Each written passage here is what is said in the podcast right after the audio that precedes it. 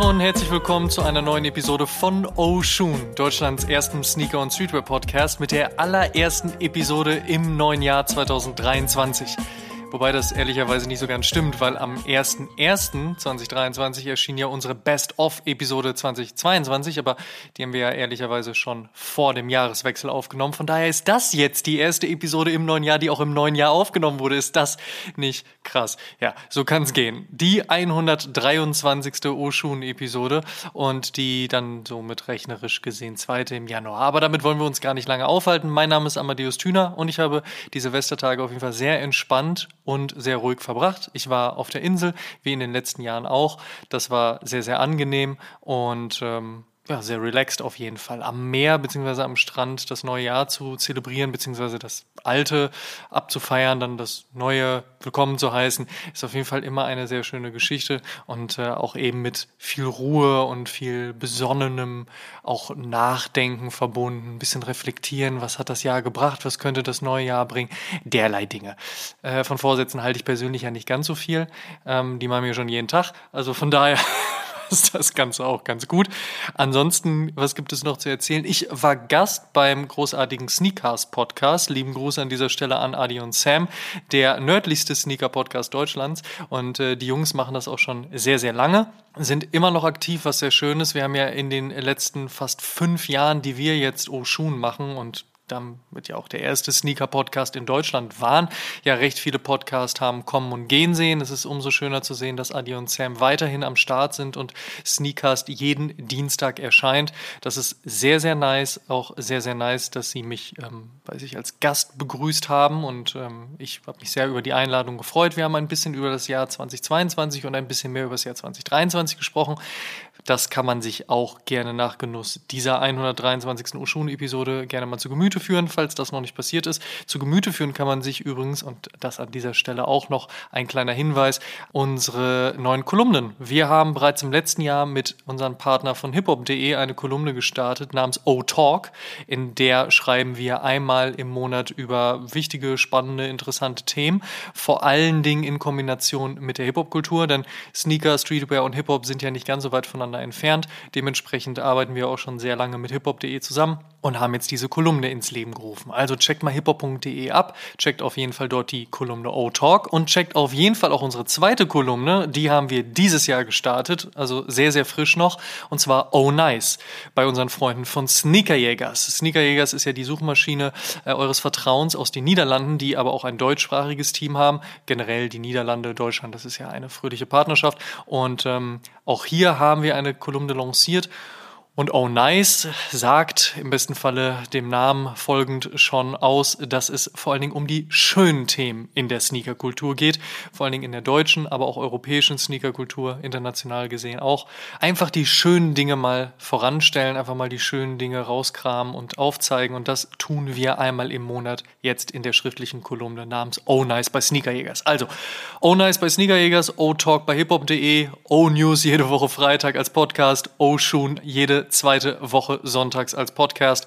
Das hat sich auch 2023 nicht geändert und wir freuen uns sehr auf all das, was in diesem Jahr passiert. An meinem Fuß heute der Nike SB Dunk White Diamond. Ein großartiger Schuh, ein großartiger SB Dunk. Sehr klassisch, sehr weiß, mit einem kleinen Twist und zwar diesem Klettverschluss Swoosh, den es halt darauf gibt. Darunter ein bisschen Mint, also Tiffany Colorway. Naja, und eben ein Schuh aus der Feder von Nicky Diamond. Und wer mich kennt, weiß, ich bin großer SB-Fan und vor allen Dingen auch großer Tiffany SB-Dunk-Fan, also Diamond Dunk SB-Fan. Und ähm, da gehört der Weiße mit dazu. Der also heute an meinem Fuß. Und das Thema der 123. Episode beschäftigt sich natürlich mit dem Jahr 2023, denn wir haben ja schon festgestellt, erste Episode im neuen Jahr, mehr oder weniger, sollte sich auch mit dem neuen Jahr beschäftigen. Denn die ersten Tage des neuen Jahres sind zwar verstrichen, unsere Best-of-Episode über das letzte Jahr inklusive aller Hottakes veröffentlicht, aber jetzt ist es an der Zeit, einen genauen Blick auf das zu werfen, was da vor uns liegt, und zwar das Jahr 2023. Werden die Sneaker-Brands die hohe Release-Taktung einhalten können? Kommt New Balance dieses Jahr vollends im Mainstream an? Wie wird sich Adidas ohne Ye und Puma mit neuem CEO entwickeln? Bleibt Gorbcore still a thing? Ist Supreme durch Tremaine Emery vollends back on track?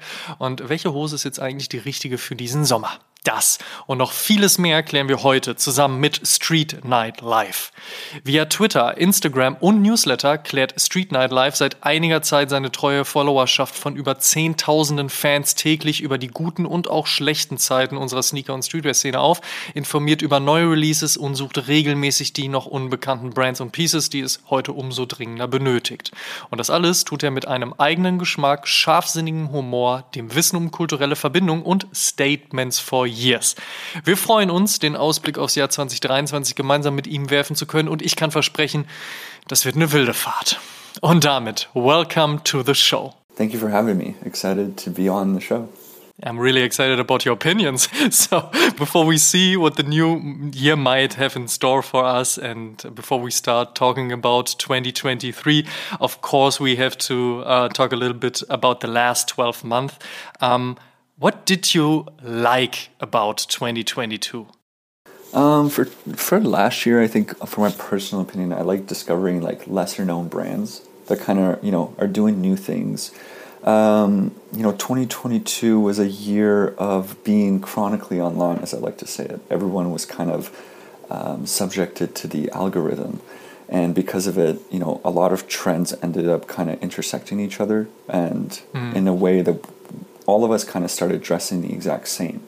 Um, and it's like nobody's nobody's fault specifically. I think that you know, being on Instagram, being on Twitter, TikTok, whatever it is, um, it's easy to get persuaded uh, to dress in a certain way because you know there's a lot of cool things out there, and because we have such easy access to this type of content, it's really easy to be influenced.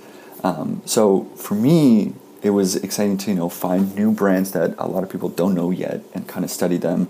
And um, because they're offering different types of styles and things that we haven't seen before uh, specifically you know brands from south korea. I think there's a lot of different brands from there that are killing it right now.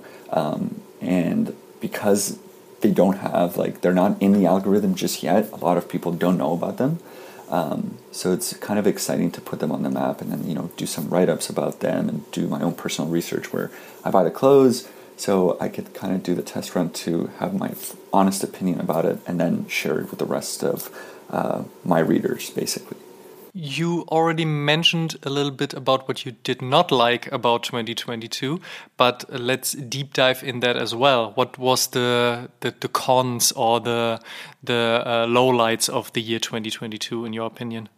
So this is kind of funny because I was like over the holidays I was thinking about uh, just like the blog and how I want to do my content, and I kind of came to the conclusion that I like hate on a lot of things, um, and that's just because I'm like chronically online, constantly looking at stuff, and because I'm overexposed to a lot of things, I get to I basically see patterns all the time. You know, one of the things I don't like, and it's no nothing uh, against like the people who are doing this, but like custom shoes, they gotta go. Um, you know, a lot of them there's some custom shoes that are great. Don't get me wrong, but a lot of them are kind of corny and they're just not for me. Um, you know, one of the things also is like Nike releases in general, and I'm gonna get a lot of hate for this probably, but Nike has just been not for me personally. Um, I think for from from from the European side of culture, it kind of is understandable that what you're saying because uh, over here in, in Germany and in Europe, uh, many people are looking to what, what New Balance is doing. And mm -hmm. when I'm talking to people from the States, many of the people are like, um, New Balance, really? Yeah, I saw some things. Yeah, Joe Freshgoods, but is this really a thing? And that's quite interesting to see because, like you said, um, the world is getting smaller and smaller because everyone is online. Everyone can check what, what's going on in Amsterdam, what's going on in Berlin, what's going on in Chicago, what's going on in whatever on, on, on this planet. But sometimes it's quite different to see the approach of of stuff and of course of silhouettes getting uh, which getting love or or hate you know? Yeah no totally. And i think that there's actually kind of interesting that um, specifically for like adidas um, i'm like right now for me adidas is like one of my favorite uh, shoe brands. Um, and i know that a lot there's a lot of discourse around adidas with the whole kanye thing um, but i'm not going to get into that because i can talk about that for like two hours um, I think that overall, you know, Adidas right now is creating models and silhouettes that are ready to wear, very easy to match to my personal wardrobe. And overall, I just like the designs better than Nike. Um, But what I find interesting is that Adidas has a very specific release schedule for Europe. Um, there's a lot of models that we don't get in North America. Um, and it's kind of a shame because, you know, you guys in Europe are getting so much good heat and I've tweeted about this before and I've posted about it being like, please, you know, Adidas, like give us some great, great colorways that you guys are giving to the Europe people to us because, you know, we're starving out here. And, uh, you know, maybe someone will hear it and something will change. But until then, hopefully. I'm just going to, exactly, yeah. Until then, I'm just going to enjoy uh, seeing the pictures on the internet. So, which brand was the winner for you for uh, uh of the last year? So I actually wrote about this um, on my newsletter, like Substack. Uh, I think that Palace Skateboards was like the brand for me this year, um, specifically for their collaborations. Um, I think that you know they kind of had a turning point this year or last year. Sorry, um, they kind of started abandoning their branding, and it's similarly to Supreme as well. Both of them kind of shifted from their traditional over branding that we usually see. Um, and I think you know less branding is better because it it allows us to kind of uh, easily in, uh, intertwine their pieces into our existing wardrobe. Um, because it, for me personally, I don't want to wear like a massive Tri-Ferg on the back. Um, that's just like not for me, right? And kind of going back to the collabs themselves, you know, Gucci, Engineered Garments, Elton John, CP Company, all of these uh, great collaborations ended up coming together so well and making a strong point for Palace as a brand in 2022. Um, and looking at like you know a brand like Supreme, yeah, you know they had some amazing collabs as well, but in the overall scope, I think that Palace's uh, overall execution was just like way better, and it makes me excited for uh, the new year and to see who they can collaborate with next. Talking about Supreme, uh, you mentioned it uh, in your newsletter or on Twitter. Um, you're a fan of Tremaine Emory, right? Yeah, of course. Yeah. So, pretty amazing year for Supreme, or just quite okay because Tremaine Emory is not that the, the, the old guy for Supreme. He's kind of new doing his stuff and putting his fingerprint on on on his work. Yeah, so I think like his. Um he's like been doing a little bit um, in terms of like design stuff for the past year because you know a lot of the, the design collections are done years in advance. Um, so the things that we were seeing, a lot of it wasn't even touched by him. Um, so I believe that it's, and you know, I don't want anyone to come at me because if I'm wrong, I'm wrong, whatever. Uh, but I believe next this year is going to be the time where we're going to see his actual designs come to life. Um, so this will be the time to kind of like pay attention to Supreme to see how the design um, ethos kind of shifts. So we've been talking about the winner of the last year. Who was or which which was a trend you wouldn't like to see being um, pulled out in 2023 as well? Was was something you you said, "Oh, I don't want to see this anymore." It it, oh, it fucks me this up. Is, this is a this is a, a, a, hilarious topic for me because I just like to stir the pot and piss people off when um, it's just funny to me. You know what I mean? Like a lot of people will come at me and be like how can you like tell me that this trend is uh, bad? You know, I love it. I just got into it. Um, oh yeah, I, I, read your I, read your Twitter replies. There are it's it's hard sometimes to be honest. It's hard, but it's good to hear that it's hilarious for you.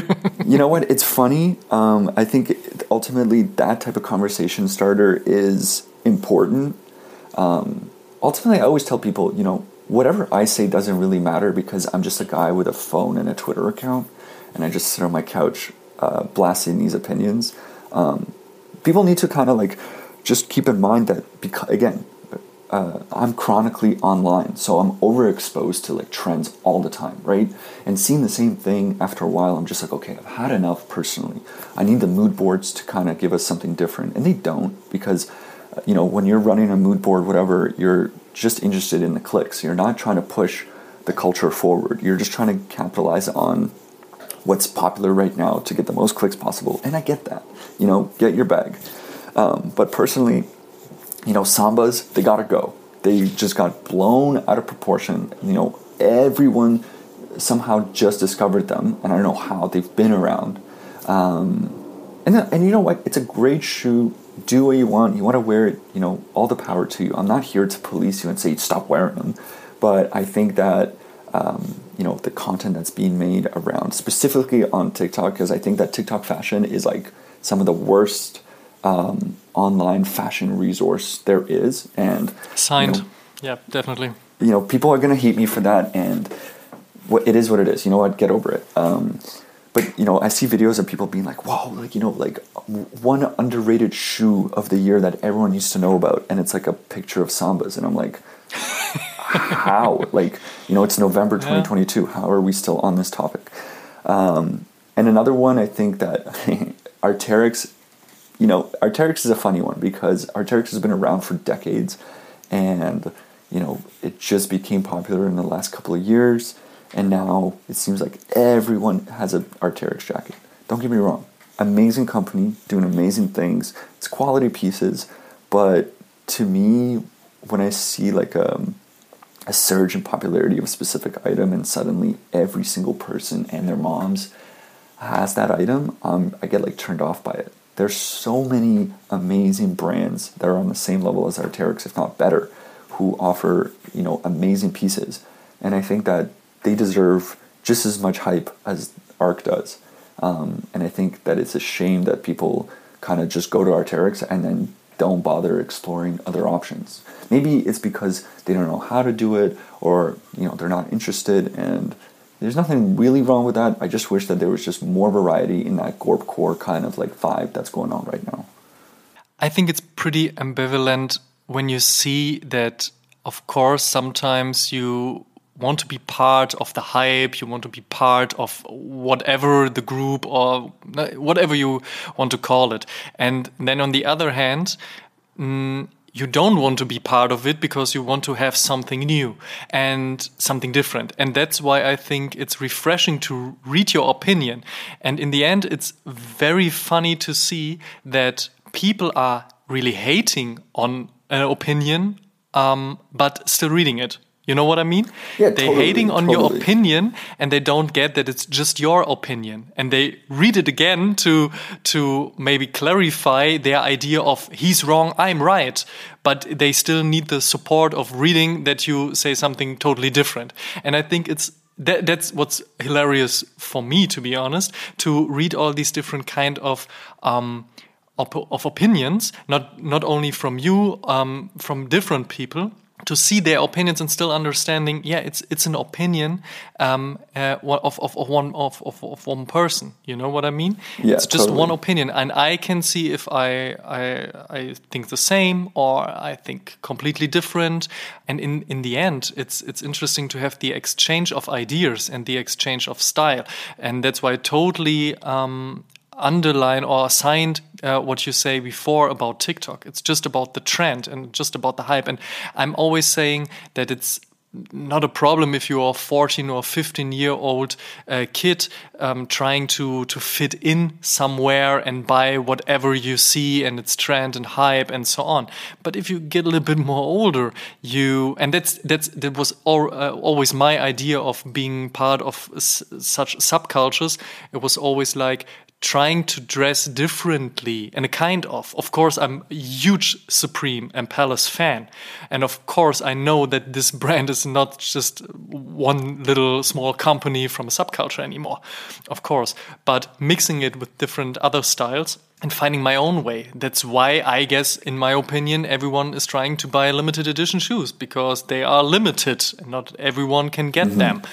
But it was different. It was it was uh, definitely something different back ten or fifteen years ago, um, in in comparison to to nowadays.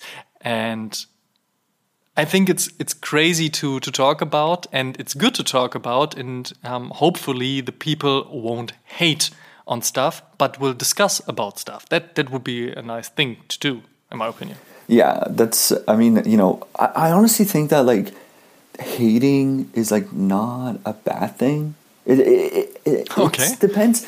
Like this is how, how hard the hate is. exactly. Yeah. It all depends on the level of hate and how you deliver that hate. But I think that like people say like you know what, bring back bullying because like people are kind of too soft. Um, I kind of agree with that statement. Um, oh, really? You know, I think that I'm not speci- saying like specifically that you know bullying an individual, whatever, but you know bullying a trend could definitely be something that like kind of pushes us forward um, as we try to find new styles and different ways to dress. Um, you know, like kind of going back to your point, it's TikTok is you know the one of the biggest platforms. Very easy to kind of get get on fashion TikTok, and you get funneled into a specific type of genre of style that everyone just copies, and then everyone kind of ends up looking the same. It's not necessarily the individual's fault that this happens. It's the platform at hand that they have access to that kind of makes them think in that certain way. Um, you know, being, you know, the teenagers today, they want to get dressed well. We all kind of want to get dressed well, right? That's the whole point of fashion, uh, and that's why it's like fun. Um, you know, they have, for the first time, they have access to so much content to be able to kind of like, you know, look at and then figure out what they like and what they don't like. Um, I'm almost 30, but that's not really old. Uh, age is just a number, I guess. But, you know, I, I used to sit on the forums a lot, and that's how I got into fashion. You know, Hypebeast forums was like my first introduction to uh, others' fashion and how they dressed um, through like what did you wear today threads. Um, and looking at those people, I kind of started, you know, gaining a taste of personal style and how I can advance my own style. But as time goes on and I get older, I think that I've gotten better at uh, figuring out what I like and I don't like, and what things that fit well with my wardrobe and things that don't fit well. But this type of thing will go on forever, and I think I will never be satisfied with my own personal style, and I'll always want to grow as an individual. And I think that's what makes fashion fun, um, because you know today I might like hoodies and sneakers, whatever. But tomorrow I might just want to wear like a, a suit.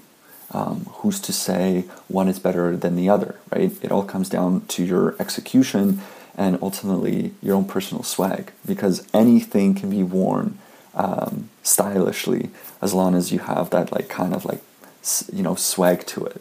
Um, but again, you know, for the kids out there right now who are just trying to get dressed well, do your thing, and I think that um, you'll figure out what you like and don't like when you kind of like log off. Um, by logging off, I mean, you know, put down the TikTok and trying to go outside and see what people are wearing. Uh, I think that there's so much good style outside. And obviously, it depends where you live, right? Because if you live in like a small town, there might be bad style. Um, and it's tough, and I get that. Um, but you have to keep an open mind and kind of just like, you know, take the outfits for what they are. Maybe the outfit specifically is not something that you might wear, but you know there might be a specific piece that someone is wearing that you see and it's like, yo, this is you know this is sick, or like you know the way the pants fit on these sneakers are cool. Maybe I can try that. Um, it's just it's looking into the details. Do you think there is still the possibility to have this one huge trend anymore? Like uh, like where everyone just like wears the same thing. Is that what you mean? Yeah, and that for for for a month, maybe for half a year, even longer. Yeah, totally. I mean, I think like gorpcore is like the one of the biggest trends right now. I feel like in a way, it's kind of funny because gorpcore is just like, you know, it's just like tech wear, a different form of tech wear, and it's like, you know, dads just wearing the North Face or Arc'teryx, like as a form of function. They're not trying to be stylish but then you have kids nowadays who are using those same items to be stylish. So then all of a sudden you have two groups of people, completely two different groups of people that are kind of wearing the same thing in different ways. Um, I think that, you know, because we're so online, it's very easy to f- make a trend big. But the question is, is the longevity, is how long is it going to be a trend? Because because we're online so much, it's so easy to find new trends and bounce off to the next thing so quickly. Um, I read like a bunch of articles recently about how like this year might be the year of no trends, where people are kind of just wearing whatever. But in a way, isn't that a trend within itself? So you know, it's exactly what I said in our podcast episode before. exactly. Yeah. So it's like it all depends on how you look at it. You know, I think that I don't think and like people like say like oh you know trends are bad like whatever. I don't think trends are bad. You can wear you can be trendy. You could you know, it all depends on how you style that trend in your own way to make yourself unique. Um, I think that's what style is. Um. Something I really like about your newsletter is that you really do the deep dives. These days we have like these 15 second videos and this uh, quick short sended tweets and stuff like that. But you really take the time to deep dive into a topic, to evolve yourself and your community and um, write about something which is important to you. How does that come? Yeah, so like honestly, um, I mean, I'm glad that uh, you said this because it. I'm always happy to hear that people like the content. You know, that's what motivates me to make more. Um, but ultimately, I feel like a lot of people don't realize this, but the blog and like the newsletter is my personal diary. Um, it's just like a way for me to track what I like and I don't like, because then I can go back and be like, oh, you know, last year I didn't like this, but now I like it. You know, it's like a fun little progression to kind of see how I have evolved. Um, the deep dives is a way for me to kind of learn myself. You know, the blog within itself is just a tool for me to learn more about fashion and clothes. It just so happens that I'm making this public to the rest of you know the community where you can read it as well. But for a long time, when I first started out, and this was like six years ago, I was just tweeting to nobody. You know, I had like five followers, and that was like that for a long time. I was just tweeting for the sake of, you know, tweeting for myself. I just like the clothes I talked about. It just so happens that I've got a little bit more traffic now, um, a lot, a little bit more followers and stuff. But the kind of like the mission hasn't changed. It's all about, you know, kind of putting out content that I can learn off of and you can learn off as well. And like you said, you know, we're living in a world where there's 15 second videos and that's it. Like that's not enough for me to really get into a topic and like think about it, right?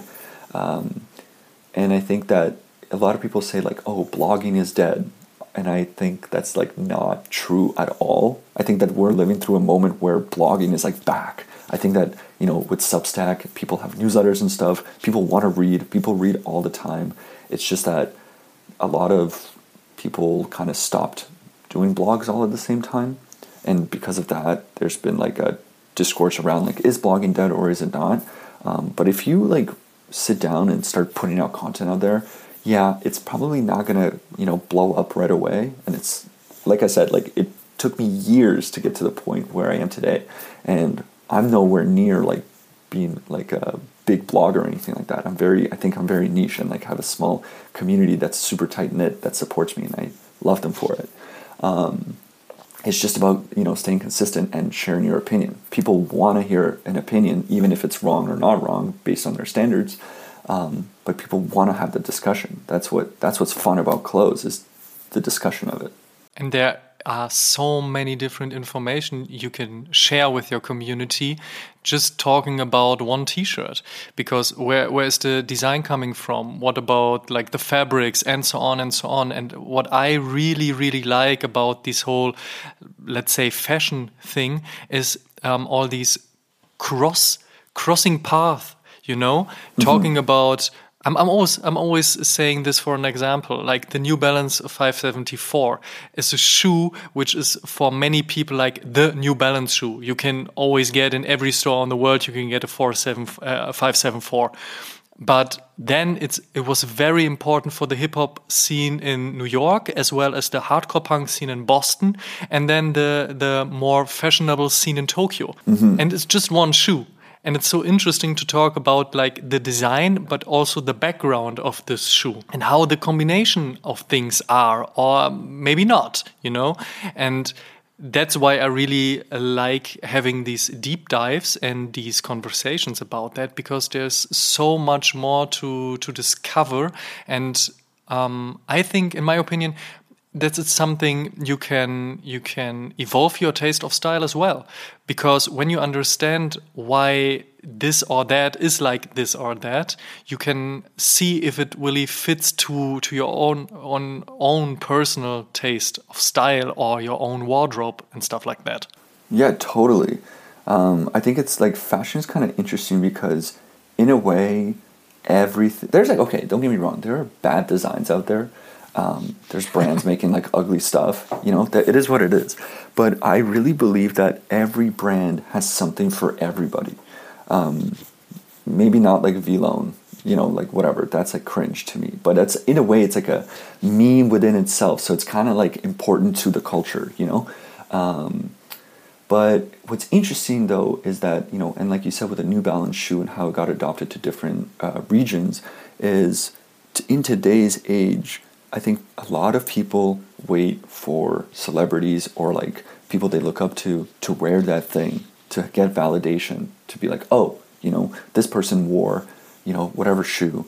That means it's stylish because that person we we made that person the stylish icon, and I think that there's excitement in trying to do that yourself.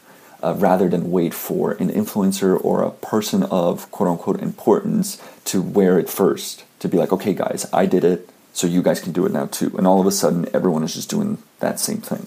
Um, you know, and, and it's about trial and error. Sometimes I will, you know, step outside and I'm wearing something that is unusual for me, and I might like it or hate it. You know, it all depends on um, your personal vibe in that very moment. You know, sometimes I'll go outside with an outfit that I'm like, eh, you know, this outfit is like not my favorite. But then, you know, a bunch of my friends or whoever will be like, yo, this is a sick outfit. And I'll be like, oh, really? Like, I didn't think of it like that. Then I'm like thinking about it in a different light. I'm like, is it a sick outfit? You know?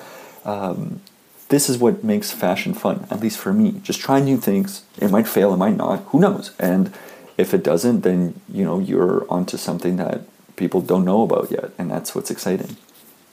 I really, really like this statement. And we already deep dive into the year 2023. You already mentioned that uh, almost every brand has something to give, but we are talking about your personal uh, taste. So let's talk about the brands we should have an eye on, in your opinion. What are the brands we should take uh, take a look at?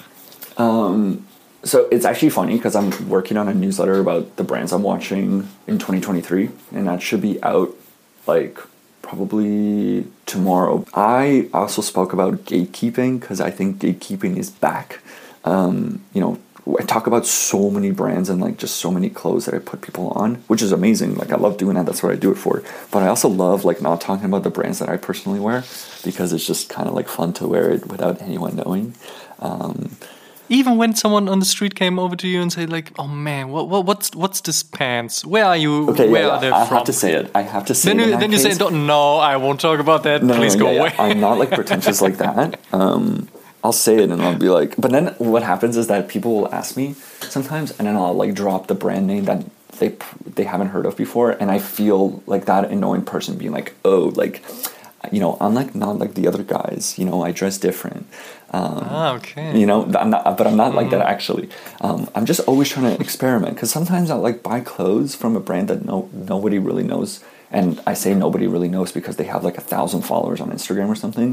Um, and then the clothing might be good or it might be bad. I don't know right? That's the whole point of like kind of buying the pieces experimenting myself and going from there. Because majority of the time when i write about clothes on the newsletter I do the research. I don't just, you know, pick whatever I like and then just write about it.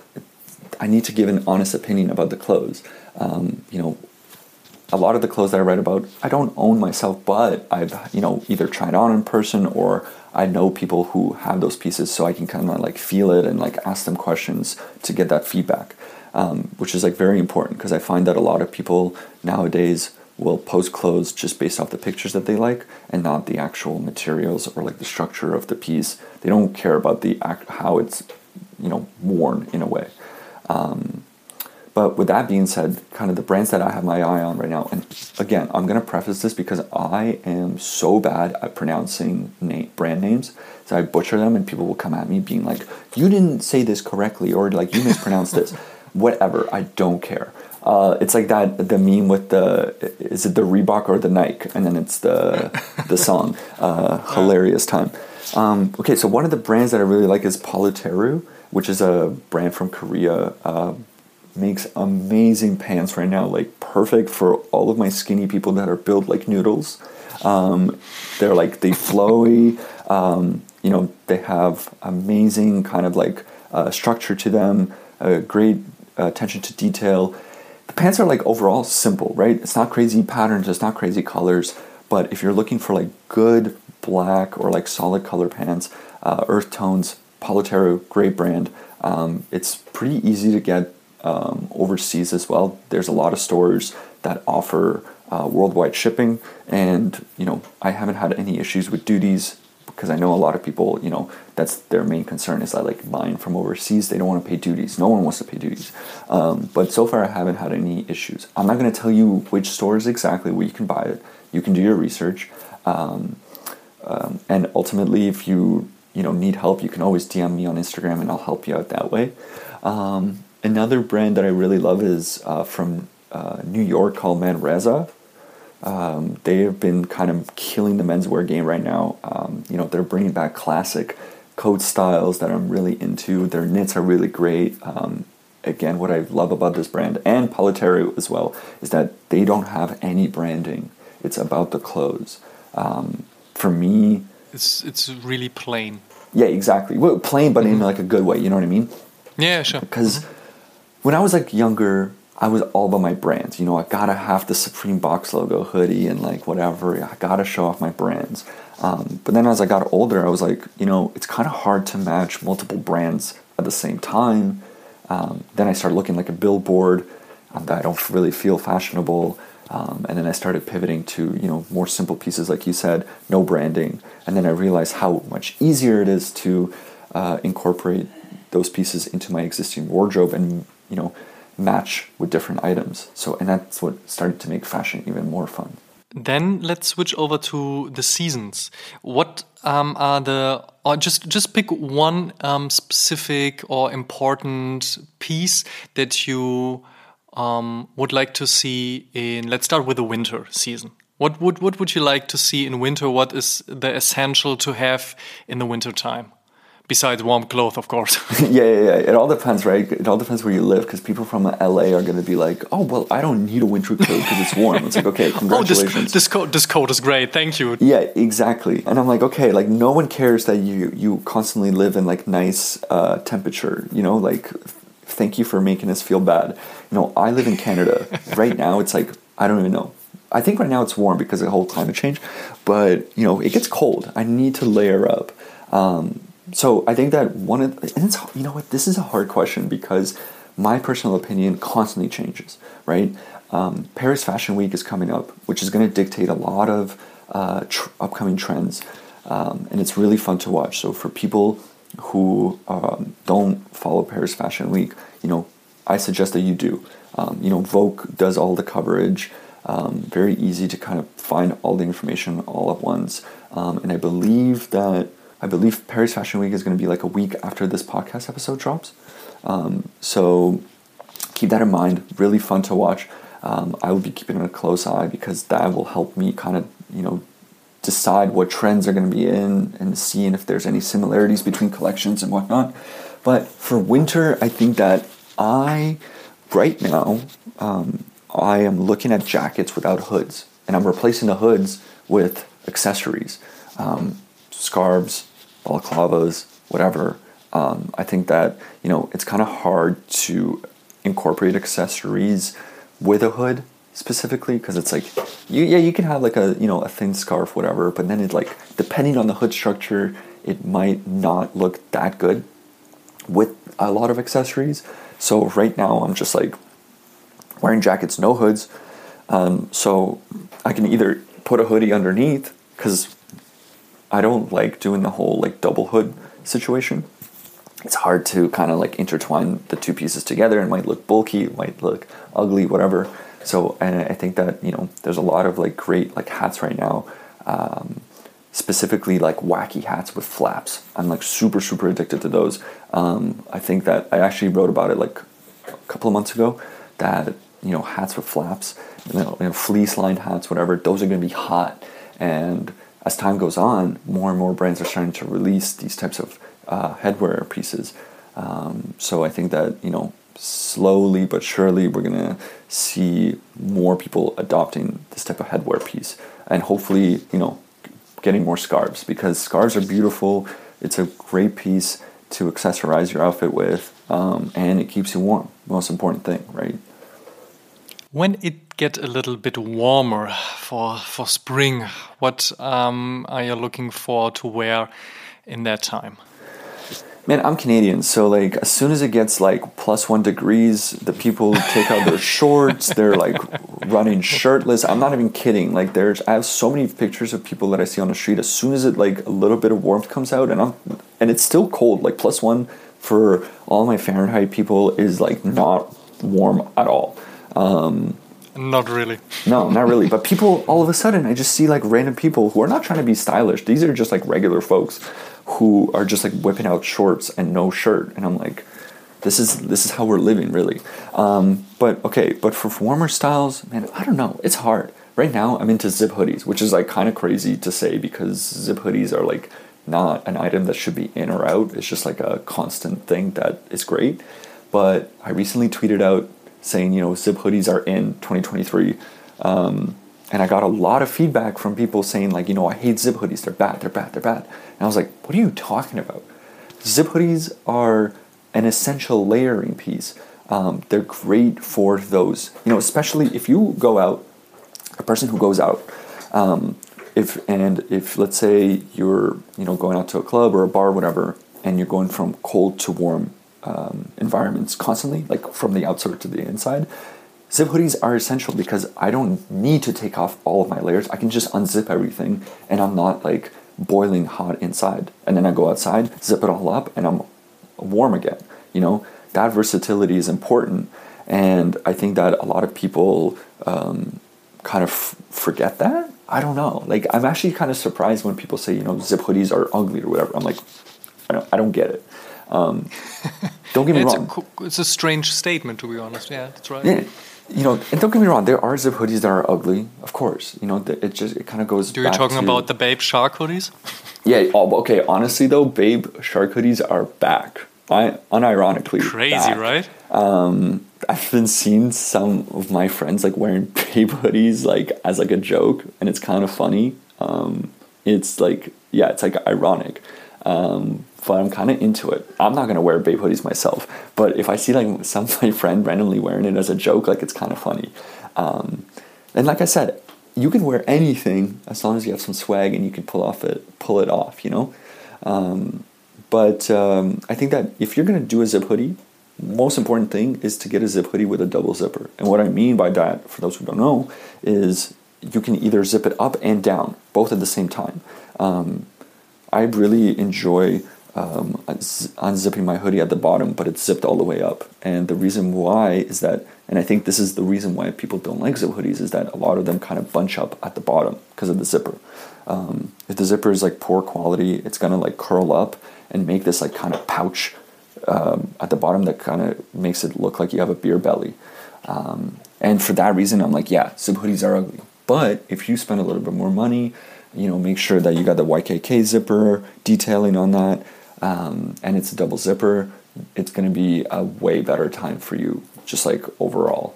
Okay, what will be the best pants for this summer? Will we see basketball shorts? Will we see cargo shorts? Will we see long shorts? What will we see? I think that we'll see all three that you mentioned for sure, because you know different people have different styles. Um, I think that the what is it, the five inch inseam is still going to be hot for all of my New Yorkers out there who you know love getting coffee at Aimé Leon Dore. Um, and you know what? Power to them. I went. Oh, there's a, there's a great rumor, by the way, that Berlin get an Aimé Leon Dore store as well. We um, we saw a Google tag in Berlin Mitte with like this will be Aimé Leon Dore store, but this happened two or three months before and no words yet on the street. But to be honest, it took Supreme five, almost six years to come to Berlin. So maybe we will have an Aimé Leon Dore store next or this year in Berlin. And maybe I will get a coffee over there, but I'm not a coffee drinker. So uh, let's see what's happening then. um, honestly, wouldn't be surprised. I think that, you know, like you said, like Supreme, Supreme has a store in Berlin, right? I should yeah. know this. Um, I should know this, but they've been pumping out stores like left, right, and center, so it's really hard to keep track of what's what nowadays. I think that Supreme entering that physical market opens up the doors for other brands to do the same because they're like, oh, you know, Supreme did it. There's obviously like um, a population of people who are ready to uh, have like a physical location, so why not look into that as well? Yeah, um, Berlin loves the Supreme store. There's always full of people. People are, people are lining up for almost every release. That's that's really crazy. That's and crazy, I guess yeah. if Kith hasn't uh, opened a really crazy store in Paris, I guess they have been coming to Berlin as well. True. Honestly, I really want to go to Berlin uh, just to kind of like look at the street style there and do some shopping. Just to you know, one of the things that um, I love doing and I want to do more of is just like traveling to different places to kind of see what people wear and how the different you know styles kind of like what the different styles are basically region by region. Um, you get to learn a lot just about fashion in general when you're traveling. Of course, um, you, have to like keep an open mind. You have to um, look for it. Um, it's not going to just be right in front of you. But it's fun when you get to kind of see someone, you know, in a different area be super stylish, and you're like, damn, you know, I've never really seen that in my own hometown or whatever. Um, so yeah, you know what? It's going to be exciting for ALD to come into Berlin if they do. Not surprising at all. I feel like people, you know, or not people, but brands with money, uh, they're expanding pretty quickly, especially with physical stores. And honestly, I'm into it. I think that physical stores are great and are essential for the culture. Um, definitely, definitely. You know, it's like a congregate. It's like a place for people to congregate who have style, right? And also for people who don't have style, but they could learn, um, and which is a great thing. You know, like I think that being online, amazing. You know, so easy to connect with people, so easy to make connections. Um, but having that face to face interaction will always be king. You know, you can't beat it. Um, seeing the clothes in person can't beat it. You know, touching the materials, whatever. That's what fashion is about. Um, not like you know a mood board telling you what's in and what's not in. Like from like that's like boring, at least to me. Um, and like it ends up putting you into this funnel where you can't get out. Um, like even myself, like the Instagram algorithm, I like got sucked into it, and I didn't realize until like later. I was like, whoa, you know, I didn't even like I don't even like the stuff I'm looking at. It's just because it keeps feeding me the same stuff because I liked it once or twice, and then the algorithm thinks I love it, and it doesn't show me anything else. Um, so it's very easy to get sucked in without you realizing. Yeah, that's definitely true. I think being in a town and see different kind of styles makes you realize why there are different kind of styles I think to have the environment um, makes it more understandable for people why maybe an Air Max 95 is crazy in London and not so crazy anywhere else. Mm -hmm. For example, you know, so traveling is a really big, big thing, big part of understanding the culture, and um, it's getting easier and easier again. So that's re it's really great to see that people are traveling a lot more. Um, and uh, whenever you come to Berlin, just let me know. We will we will check out uh, every store, and I'm really looking forward to your opinion about that. Um, right now, let's do a quick brand ranking, and of course, it's your own personal style. But I guess you will fill it up with um, the the little how can I say that the little spice you were always adding to your tweets and to your newsletters and so on. Yeah, so I think that I have I have a pretty um, like crazy um, like results because you sent me the list before to check it out, um, and then I like did my ranking, and I was like, this is gonna like upset people.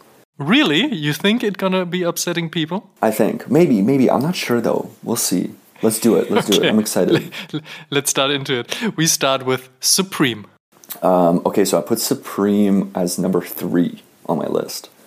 Okay. It's like it's a classic, you know. Like there's, I think also their pivot to um, less branding and more wearable pieces is like great, and because of that, it like bumped them up. But there was like a couple of seasons ago where it was not looking good for them personally because I was like looking at it from a consumer point of view. I was like, I can't wear any of this without looking like you know a billboard.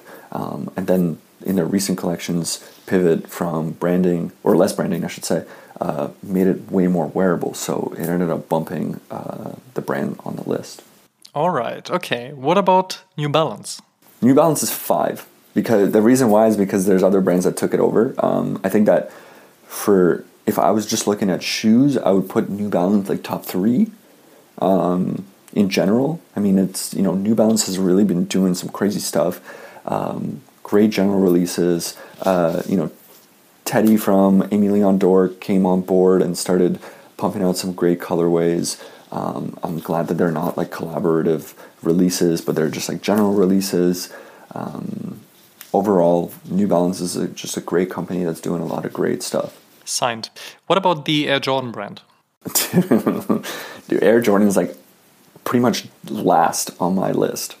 And I'm sorry, people are gonna people see but it's a huge topic, I guess, uh, especially for 2022. It was a huge topic. Is the Jordan brand still going strong? Is the still a, still a silhouette you can you can uh, uh, put on your feet? Is the Jordan One still going hot? And so on and so on. So I think it is. I think it is.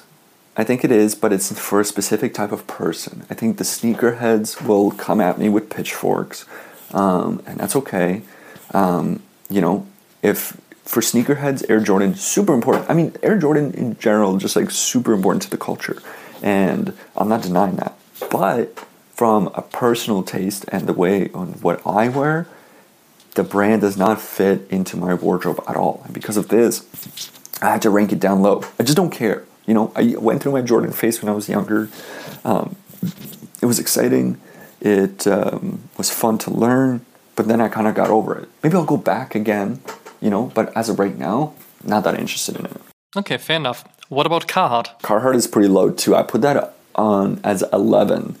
Um, I think that Carhartt, you know, great brand for workwear stuff. Um, but looking at their stuff, you know, collection after collection, I'm just like, yeah, you know, it's okay. It's nothing like crazy. Obviously, they have like a, a formula that they follow, um, and it works. I think that the vintage Carhartt market kind of killed the brand for me a little bit because they start people started reselling like Carhartt jackets for way more than they should be worth just because of hype, and that's a little bit annoying for me. Um, I think that Carhartt is like a brand that should be easily accessible to people, um, and resellers shouldn't be capitalizing on it. Um, obviously, it is what it is, you know. Um, yeah, like honestly, I need to see a little bit more from Carhartt as a brand. Maybe better collaborations. I know that they have like that collab with Marni that's coming out soon. I don't know if you had a chance to see it. Um, yeah, checked it out. I checked it out as well. And if you haven't checked it out, for the people who are listening, go do that right now. Um, it was okay. You know, it was okay. Um, personally, I'm like kind of not into wearing like super crazy loud stuff right now. Um, but if I was, maybe I would like it better. All right. What about Stussy? Oh, you know, um, that's a number four for me. Um, you know, they're making, uh, you know, their design uh, is great. I think they're making like really good, simple pieces. Um, they're not doing going too crazy on the branding, which is great. That's a big plus. Um, you know, Stussy went through like a crazy period of time where they became a mall brand, and then they became like cool again and now they're like a TikTok brand. Um, so which is like kind of funny.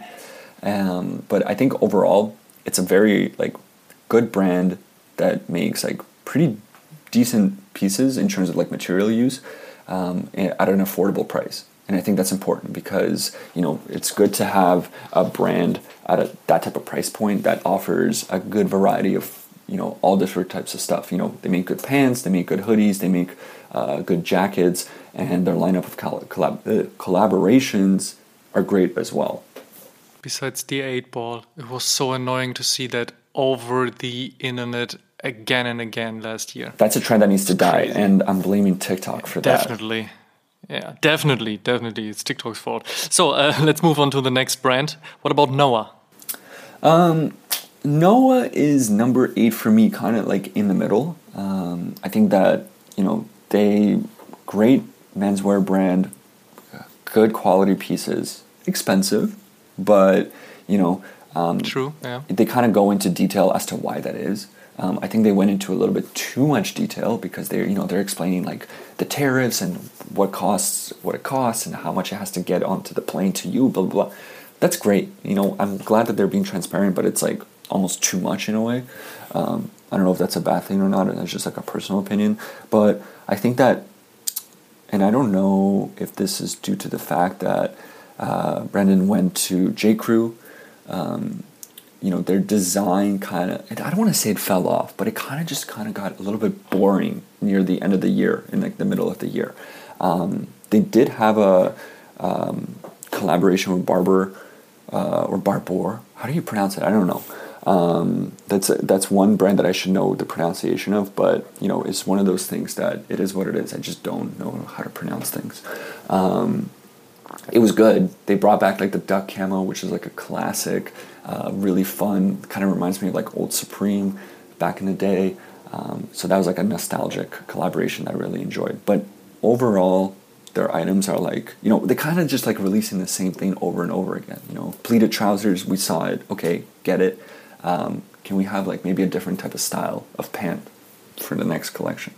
Yeah, maybe we will get. Um, but now we get to another brand, and we already talked about this specific brand a little bit more because it was your fave of 2022, Palace. Yeah, so Palace, um, I put number one. Is that crazy? I don't know. I feel like I do saying that. Um, yeah, like I said, amazing collaborations in 2022. Uh, their collections themselves, really, really fun. Um, a lot of great colors, a lot of great material used, you know, and just like new styles. You know, Palace really honed in on specifically on their like headwear pieces. I think that they introduced a lot of like flappy hats with like fleece lining or whatever, uh, reversible hats that are really really fun. Uh, you know, those little things made me excited about fashion in general, and like I said, the collaborations that they had uh, really ended up tying it all together well and made that like my brand of the year pretty much. What would be a great collaboration partner for Palace for 2023, in your opinion? What would you like to see? Damn, that's honestly really, really hard. Um, there have been so many collaborations. I know so that's the thing too. That much space anymore. No, I know yeah. that's exactly the thing. There's so many collaborations happening all the time that it's like really hard. Honest, it's like I feel like I'm gonna say like some lame like cop out answer, but it would be kind of fun if they Palace did like um like an Asics collab or something like that. I feel like it'd be kind of interesting to see how Palace's branding would work on a shoe, like you know, like an Asics shoe, and how would they be able to like kind of combine both of their brand identities together. Um, yeah, so I'm gonna say that. But you you would you would like to see that on a trainer, not on like one of the court silhouettes. I don't know. It all depends. You know what? It depends. Okay. If the execution mm-hmm. is good, I'm into it. Um, but if it's bad, then it's bad. Yeah, of course. okay, let's see what's happening in 2023. Um, let's talk about fucking awesome. Yeah, so FA is number two for me, um, which is also could be a crazy take.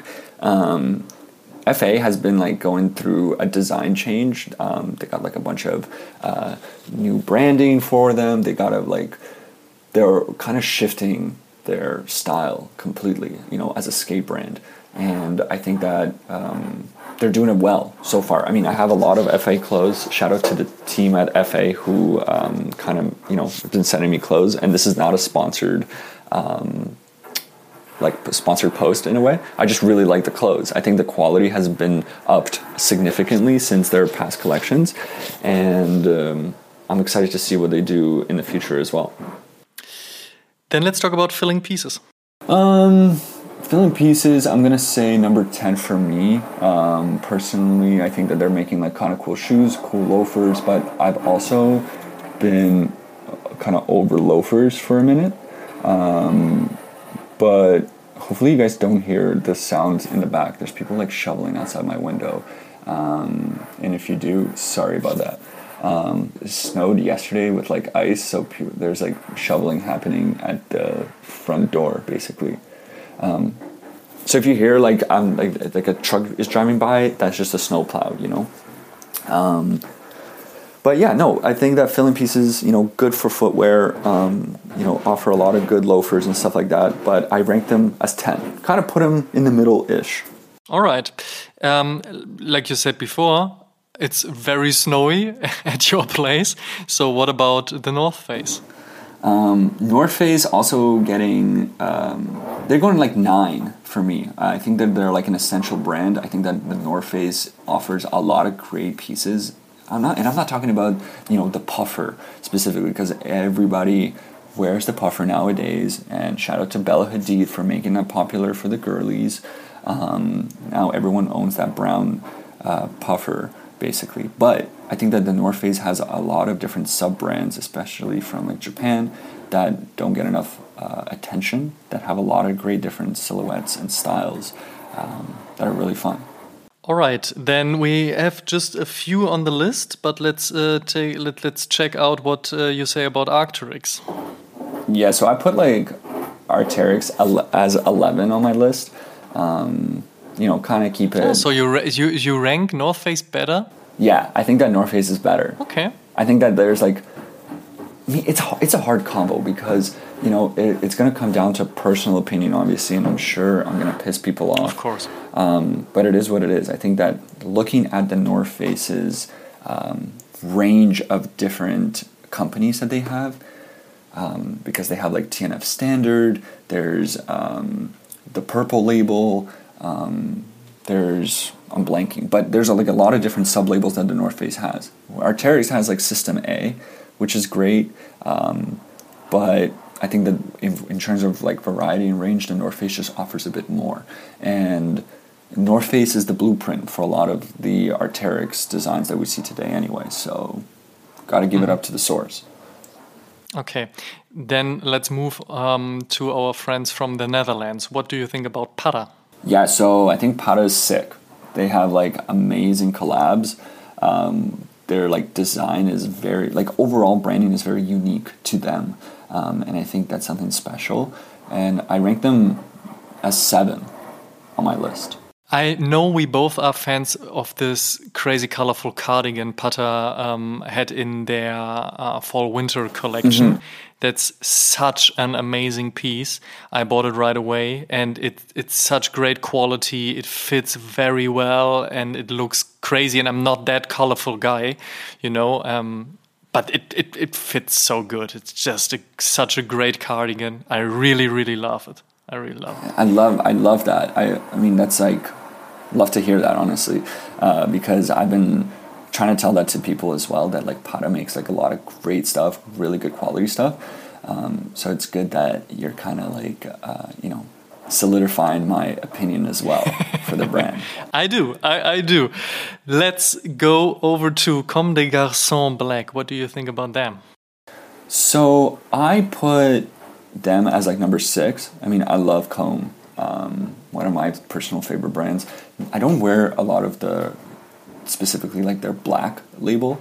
Um, I have like a variety of different pieces, but also I'm not sure. Maybe I do have some of the pieces from the black collection. I honestly don't know because like I need to. I I'm gonna be honest. Like when I started getting into Comme and I have like just a few pieces, they're very expensive. Expensive. Um, but the quality speaks for itself. Like it's you know, and some of the items that I wear all the time because I spend X amount of money on it, and I'm like, okay, I got to get every single dollar's worth. Um, but like from my experience, like super easy to uh, intertwine within your wardrobe because of the you know kind of simplistic designs. It's really fun to pair with different stuff um, and kind of forces you to go outside of the box in your own personal style because of the unique like silhouettes and styles used. Okay, okay. Last but not least, Aimé Leon Dore. I put them as twelve, so they're in between. Um, like the North Face and Arc'teryx, basically. Um, be like you know like it's hard because Aimé Leon Dore is just like polo basically right like they're like the whole vibe is like polo so when I'm looking at it I'm like yeah I can spend you know $900 on this cardigan or I can you know maybe find something similar 90% off in polo you know used um, so to me like it's the prices that hurt me like I think there's like a lot of cool stuff, but ultimately the prices is what hurts me. What do you think about the lookbooks? Lookbooks are chill, but everyone again, it's kind of like Ralph Lauren inspired. um, everybody's kind of doing that right now. Like there's like you know Aimé Leon Dore. Yeah, that was that, that was the point I was asking about. yeah, like Aimé Leon Dore started doing it, and then all of a sudden, a bunch of different brands started doing it. I actually tweeted this out. I don't know, was that last year? Can't remember now, but I think it was last year, early last year. Um, I tweeted out being like, "What's up with brands doing the exact same like vibe? You know, it's like this like community oriented like uh, carpet on the ground and like nice furniture and on the set lookbook vibe." And when I'm like comparing the two or the three or the four different brands that are doing the same lookbook, I'm like, I can't tell which one is which. Um, yeah, that's true. You know? that's true. But on the other hand, the testimonial, um, the testimonials they uh, they pulled out was crazy to see. Some of them was really, really great. Same thing for Ronnie Fieg and Kith. To be honest, there have been some really good choices made. Yeah, I mean, I think those like those brands have like their execution is amazing, you know, and the, it's because Yeah, they have right. a great team full of talented people, and ultimately they got money. You know, money talks, and money makes Yeah, true. ideas, you know, turn into reality. Um, Aimé Leon Dore all the time when they're putting out like editorials or their videos and whatever, I'm just like, damn, like the quality is top notch. I always think I'm like, how much did you spend on this? Um, obviously, it's something that we'll never know the answer to, but it would be funny to find out. I'm sure some of these campaigns are in the tens of thousands of dollars just for like a 20 second video. But that's just what things cost. You know, they cost what they cost. And the last one on the list is a German brand, and I'm pretty I'm pretty curious what you think about them. 6 p.m. Yeah, so actually, I've never heard of 6 p.m. before. Um, is that I don't know if that's bad or not, but you know what? It's fun to learn about new brands. Um, I took a look. It seems like they're making like a lot of basic stuff, but I don't know what the quality is. Have you ever worn anything by them? No, never. So I'm kind of curious to see. I mean, the silhouettes and the kind of proportions look pretty interesting to me. It looks perfect for those who are kind of more on the taller side, and it's very affordable. So I'm actually really curious to see um, what the quality is like. Maybe I'll have to uh, dabble and uh, do some research. But because I don't know them, I had to rank them last. You can definitely try to check out if you find an English uh, English interview with the founder Ashraf. It's pretty interesting story of how he set up the brand and why it turned out being so huge, uh, especially here in Germany.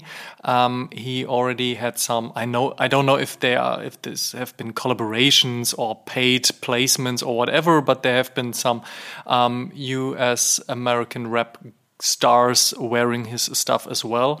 So I guess he tries to to get more um, on the international side of things. Maybe you'll find an English speaking interview. Could be interesting for you to to understand the whole backstory. In my opinion, is um, it's it's not my brand. Um, I'm I'm not see myself in into these kind of things. Um, I'm feeling too old to be honest, but that's not his uh, fault or the fault of the brand. It's more my fault. But I do really like the story behind that, and I do really like how he tries to uh, stay on top with his community and his fans and so on. That's cool. I'll So that's pretty interesting, to be honest. definitely we'll have to check it out for sure. Thank you uh, for letting me know. See, this is what I love about fashion. You get to learn something new every single day. It's crazy, right?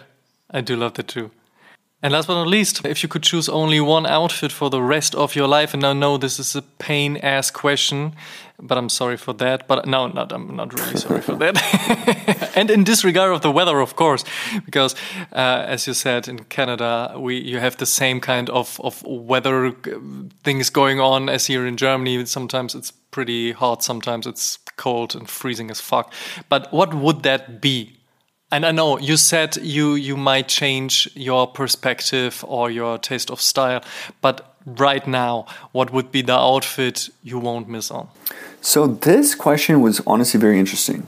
Um, like I, because you sent me the questions before, so I got to look at some of it and got to think about it a little bit.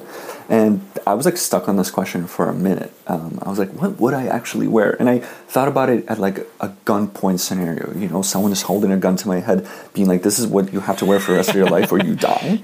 Yeah, that that was exactly the way I wrote the word question. Well, it makes it interesting because you know, like it's easy to be like, "Oh, well, I'll just wear like some sweatpants and a hoodie, right, and call it a day." But then Sure. Yeah. I thought about it and I was like, that's not the I mean, I don't want to say that's not the correct answer, but then, you know, you have to think about it from the perspective of life.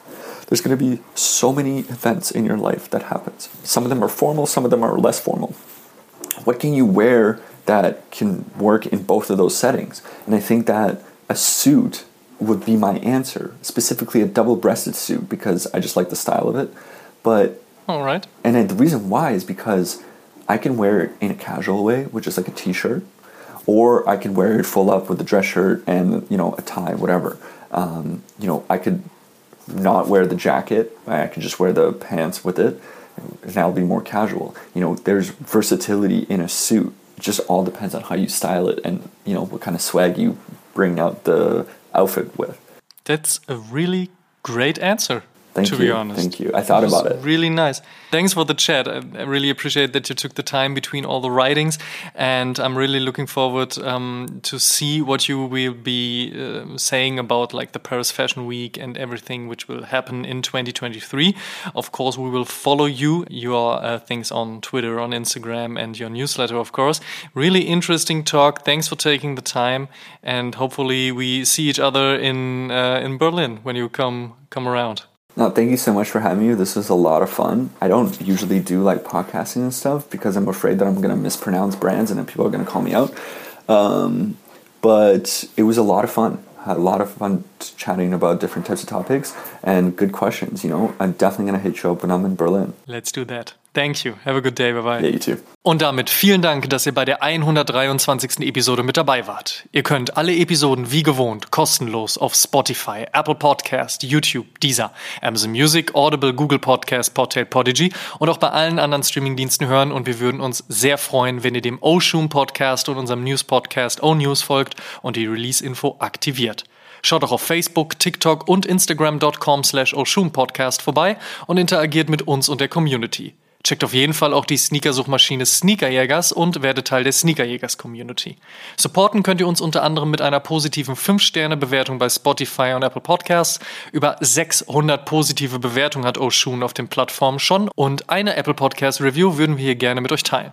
Flipty schrieb erst vor kurzem, höre euch seit vier Jahren zu und es wird einfach nicht langweilig. Immer wieder neue interessante Themen und Gäste. Auch die relativ neuen O-News-Folgen sind immer ein perfekter Start ins Wochenende.